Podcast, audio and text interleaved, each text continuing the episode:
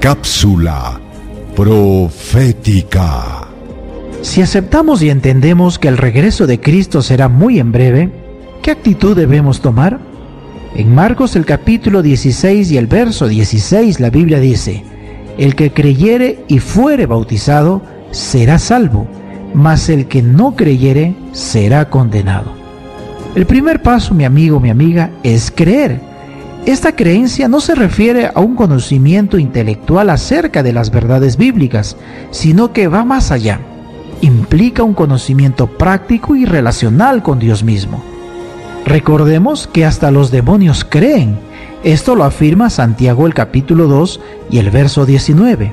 Es decir, conocen a Dios y a la Biblia, pero no mantienen una relación de amistad y confianza con Dios. La creencia que debemos desarrollar significa, por lo tanto, un conocimiento racional de las Sagradas Escrituras y una relación de total dependencia y confianza en Dios. ¿Deseas recibir la guía práctica de estudio Profecías de Daniel o la Biblia habla?